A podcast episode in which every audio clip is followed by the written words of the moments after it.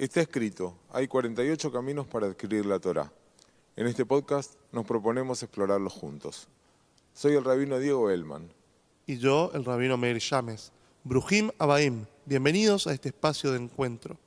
Los caminos de la Torá son diversos y los invitamos a vivir esta experiencia de estudiar, reflexionar y transformarnos a la luz de nuestra tradición judía.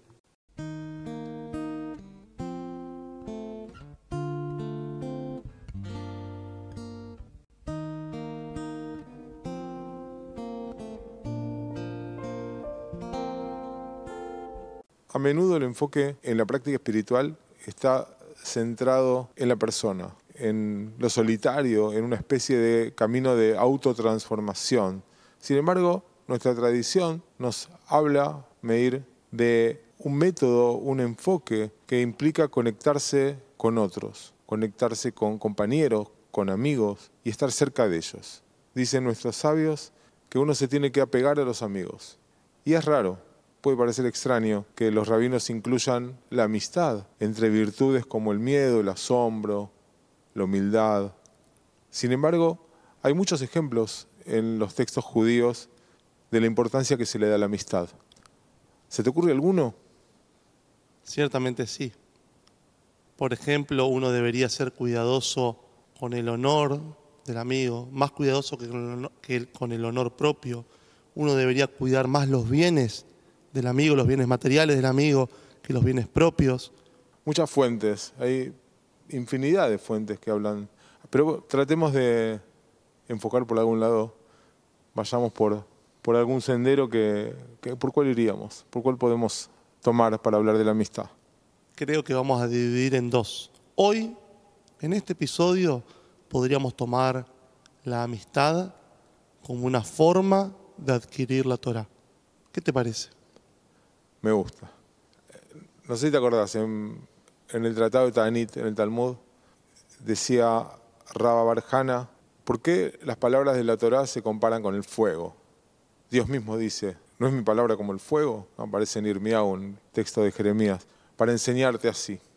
Como el fuego no se enciende por sí mismo, tampoco las palabras de la Torá son retenidas ni comprendidas adecuadamente por uno que estudia solo.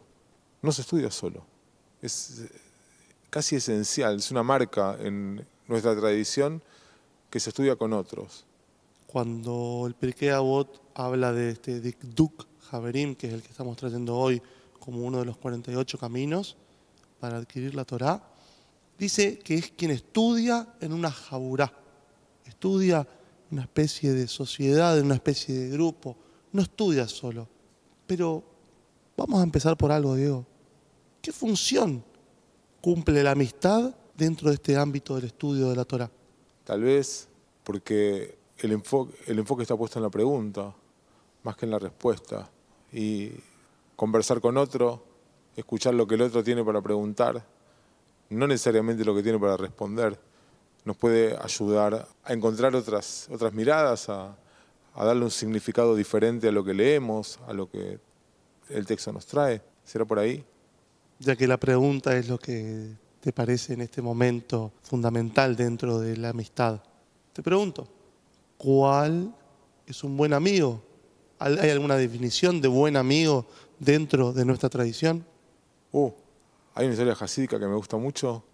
El rebe de Sasov, si no me equivoco, es el que cuenta que él aprendió lo que era la amistad cuando vio a dos borrachos sentados en la calle.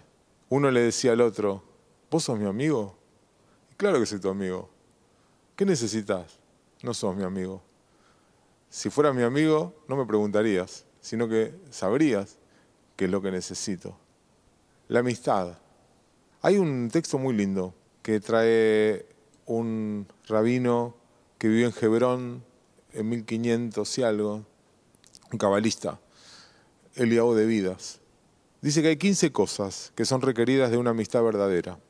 Que siempre se saluden, que se inviten a todos los eventos personales, solo referirse entre ellos por sus nombres preferidos, nunca revelar sus confidencias, rescatarse en tiempos de dificultades, visitarse cuando están enfermos, involucrarse en los arreglos para el sepelio del otro si muere, ocuparse de sus necesidades en su presencia y más aún en su ausencia, ignorar y perdonar aquellas cosas malas que hayan hecho, amonestar al otro si ha cometido un error, honrarse el uno al otro siempre, no engañarse, mantener todos sus compromisos, no mentirse, constantemente rezar por el otro y en lo más profundo del corazón desearle solo lo mejor. ¿Cuántas mitzvot se pueden aprender de estas 15 reglas, parecerían, no para una amistad sana? La parte de la crítica entre amigos, la crítica sana, la vamos a dejar para el episodio que viene. Pero me voy a quedar en cuestiones que tienen que ver con el trato, que tienen que ver con cómo hacer que esa amistad sea bien llevada, sea sanamente llevada. Y el trato entre amigos me parece fundamental. Lo, lo dijiste también recién, dentro de estas reglas llamarse por el nombre preferido, rezar el uno por el otro. Qué maravilla. Ahora, ¿vos qué crees, Diego? ¿Los amigos tienen que pensar siempre igual? Al contrario, creo que lo que tienen que hacer es darse el honor, el mismo honor, el uno al otro. Pero en cuanto a, lo que cada uno piensa o cómo cada uno es, me parece que es una riqueza la diferencia. Un rabino jasídico Homenaje Mendel de Vitebsk, estamos hablando de 1730 a 1788, decía que cada persona tiene dentro suyo un particular aspecto de bondad y de devoción que nadie más posee. El propósito de la amistad es que dos personas con diferentes grandezas vayan juntas a conectarse espiritualmente para elevar e inspirar a la otra y recibir la grandeza del otro.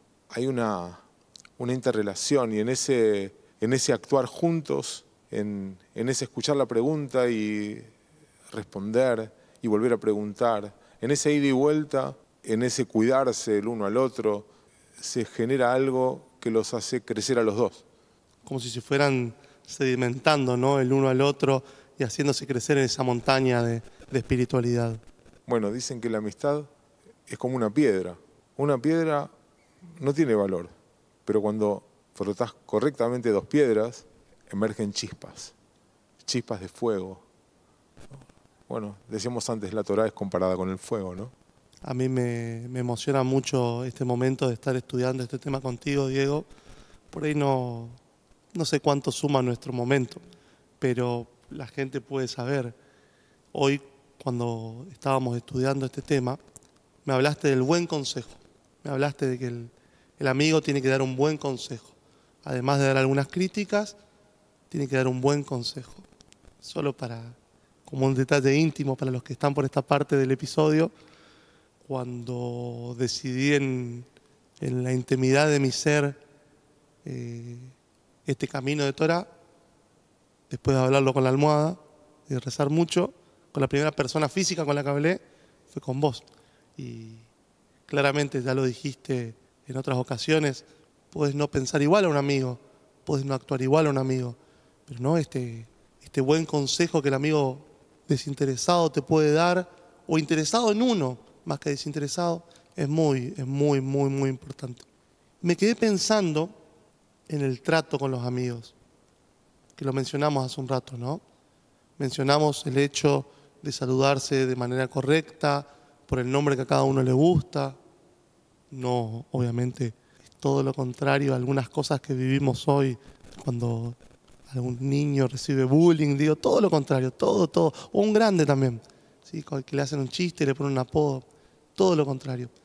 Y dentro del trato hay una fuente muy interesante que dice que si dos amigos se juntan a estudiar, a comer, a ponerse al día, típica situación que se ve en los cafés de nuestras ciudades. Dice, cuando se van a despedir, ¿con qué se despiden? ¿Se despiden con un chiste? ¿Se despiden con un recordatorio futbolístico? No, con ninguna cuestión así, sino que se despidan con algo de Torah. Y a mí me marca, me marca esto, una situación, una situación donde no da igual el trato con un amigo como es. Vos podrías pensar, nosotros podríamos pensar, que con el amigo, como se tiene más confianza, ¿no? se puede decir alguna cosa con menos delicadeza, con menos educación, porque claramente con el amigo tiene que ser franco. Pero también hay que tener ciertas delicadezas. ¿Conoces a Rabbi Yohanan y Rish Lakish? Dos personajes del Talmud, ¿no? Maravillosa amistad de hace unos 1700, 1800 años. Ellos vivían al norte de Israel, ya en la época del Talmud, como decía, con dos historias de vida totalmente distintas. Rabbi Hanan era el símbolo de la belleza, una belleza incomparable con algo que uno pudiera ver. Lo más lindo que uno pudiera ver le llegaba a los talones, dice nuestro Talmud a Rabbi Hanan. Y Rish Lakish era un gladiador romano, con todo respeto, era como la historia de Ali Baba y los 40 ladrones. Era el líder de una banda. Se encontraron y Rabbi Hanan acercó a su amigo, a su nuevo amigo a la Torah. Lo fue trayendo. Lo fue trayendo tan bien que Rish Lakish se convirtió en un gran sabio. Y eran Gebruta. ¿Querés explicar a la gente lo que es la Gebruta, Diego? Cuando decimos que estudiamos juntos, que no estudiamos solos, estudiamos con un compañero o con una compañera. Ese vínculo es esencial para el estudio de nuestra tradición, lo llamamos Gebruta. Tenemos alguien con quien compartimos, con quien estudiamos, estos dos que hablábamos de que se preguntan y se responden. Cuando uno entra a un lugar de estudio judío, va a haber de a pares de, estudiantes generalmente con un libro, y está el texto y los compañeros que, que estudian juntos. ¿A eso te referís? A eso me refiero. Todas nuestras fuentes tienen más de una voz, como que se asocian. Gebruta podría ser traducido como una sociedad, además de como una amistad. Rabbi Hanan y Rish Lakish fueron pasando el tiempo juntos, todo el tiempo adentro del Beit Midrash, compartían y un día discutían. Una historia que aparece en, Baba Metzia, que dice estaban discutiendo sobre en qué momento un, instrumento era, adquiría la categoría legal de instrumento. En este caso, un cuchillo. Uno opinaba que era en cierto momento de forjar el cuchillo y otro que era cuando lo hacían pasar por el agua, se enfriaba y ese cuchillo estaba listo. Y en un momento, Rabio Hanan venía un poquito, un poquito de mal humor por ciertos eventos de su familia y lo mira a Rish Lakish y le dice, vos de esto sabes mucho, por eso opinás así. Como queriéndole recordar su pasado, vamos a decirlo con todo el honor que merece nuestro jajamim, delictivo. Vos eras un delincuente, andá, eras un hombre de armas tomar. ¿Sabés de cuchillos? ¿Sabés de cuchillos? ¿Lo ofendió? Se ofendió. No solo que se ofendió, sino que le dice, yo me paso todo el día acá adentro estudiando, yo dejé ese pasado atrás, vos me tratás así. Fíjense, otra vez volvemos al final del trato. ¿Cómo termina esa conversación entre ellos dos? Una conversación de vida. Rish Lakish se enferma y pierde la vida. Rabbi Hanan empieza a recibir a otros postulantes para ser sus compañeros de estudio. Y ninguno podía empezar siquiera a hacer las preguntas de las que hablabas hace unos instantes, como las hacía Rish Lakish. Rabbi Hanan iba por las calles pidiendo por su amigo, totalmente loco, gritando, ¿dónde estás, hijo de Lakish? ¿Dónde estás? Ganamos mucho de tener amigos que nos acompañen en el camino espiritual. El viaje no siempre es sencillo, no siempre es fácil. En ese camino tropezamos, caemos y la ayuda que recibimos, el apoyo, que recibimos de nuestros amigos, de nuestros Javerim, nos dan fuerza, nos recuerdan cuál es nuestro propósito, nos ayuda a continuar con nuestro crecimiento. Uno podría relacionar esta historia, la de Rabbi Hanan y Resh Lakish, ¿no? con, con, la frase que aparece también en, otro lugar del Talmud, o Gebruta o Mituta, ¿no? es o la, amistad o la muerte. Así de, de firme y así de decidido es la enseñanza talmúdica, la enseñanza de la tradición judía. La amistad o nada. No se puede vivir sin amistad. De hecho, dice en Coelet, Tobim, Ashnaim, Mina Had, que es mejor dos que uno. Porque si uno cae, el otro va a levantar al compañero. Pero hay del que está solo cuando cae. ¿Por quién lo va a ayudar a levantarse? Existen unos amigos en nuestra tradición, en nuestras fuentes, que son como el modelo, lo más excelso de lo que representa la amistad. Y ellos son David y Jonatán. ¿Te acordás la historia? Recuerdo lo que dice el Pirkei Avot sobre el amor, que dice que el amor, el afecto, la amistad que va a trascender es la que no depende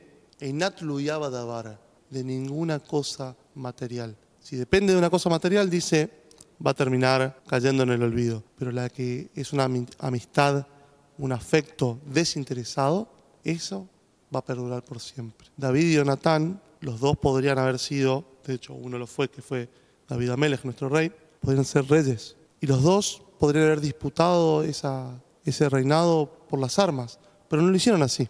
El alma de Jonatán estaba entrelazada con el alma de David, eran como uno, como uno solo. Generalmente pensamos en la amistad a partir de la relación con el otro, encontrar un buen amigo, adquirir un buen amigo, lo dice el Pirkei Avot. Pero un buen amigo no es solo algo para buscar, sino fundamentalmente, o algo importante, es que un buen amigo es algo para llegar a ser, convertirse en un buen amigo, ya es un, un esfuerzo, un crecimiento, representa un crecimiento dentro de la persona. Y esa es parte también de ese trabajo espiritual del que hablábamos al principio. Te quiero preguntar, Diego, quizás la última pregunta de hoy. ¿Vos crees que puede haber una amistad que se basa en un interés ajeno a la propia amistad? ¿Puede haber amistades por interés reales? Ramama habla de diferentes categorías de amistades, algunas que tienen un propósito y que están definidas por un tiempo. Sí, tenemos un proyecto, tenemos un trabajo, tenemos algo, pero que tienen un tiempo determinado. Y sabemos, después vos te vas a ir a vivir a otro lugar y tal vez no nos vamos a ver más, Imaginemos en la época 1200 que no había cómo mandarse un WhatsApp y que probablemente ahí terminaba esa, esa relación. Pero la amistad verdadera, la que es eterna, no tiene ni un tiempo de duración ni un interés en particular, esa es la, la amistad más pura, la que es para siempre. En el fondo de mi corazón siento que esta frase del Pirkei Avot, la última que usamos, de que un afecto, un amor incondicional, es el que va a durar por siempre, es quizás, como decías vos, el ideal de la relación de amistad en este camino de la vida y con esta especificidad de camino para adquirir la Torah.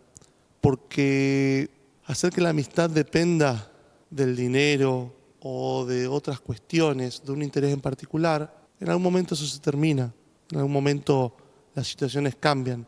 Pero cuando, como vos bien dijiste, dos almas se han apegado, este dibuk haverim, este apegarse a los amigos. Esas almas pueden compartir, pueden crecer, pueden subir juntos de la mano en este camino de la vida, siempre que buscamos nosotros que sea un camino de ir elevándonos. Si se tropiezan y van de la mano, no se van a caer y van a poder crecer juntos. Hay una cuestión más, Diego, pero esa la vamos a trabajar la semana que viene que es el lado B de la amistad. Aceptar la crítica, aceptar los consejos de los amigos. Y eso te propongo lo trabajemos en el próximo episodio, donde vamos a seguir construyendo juntos.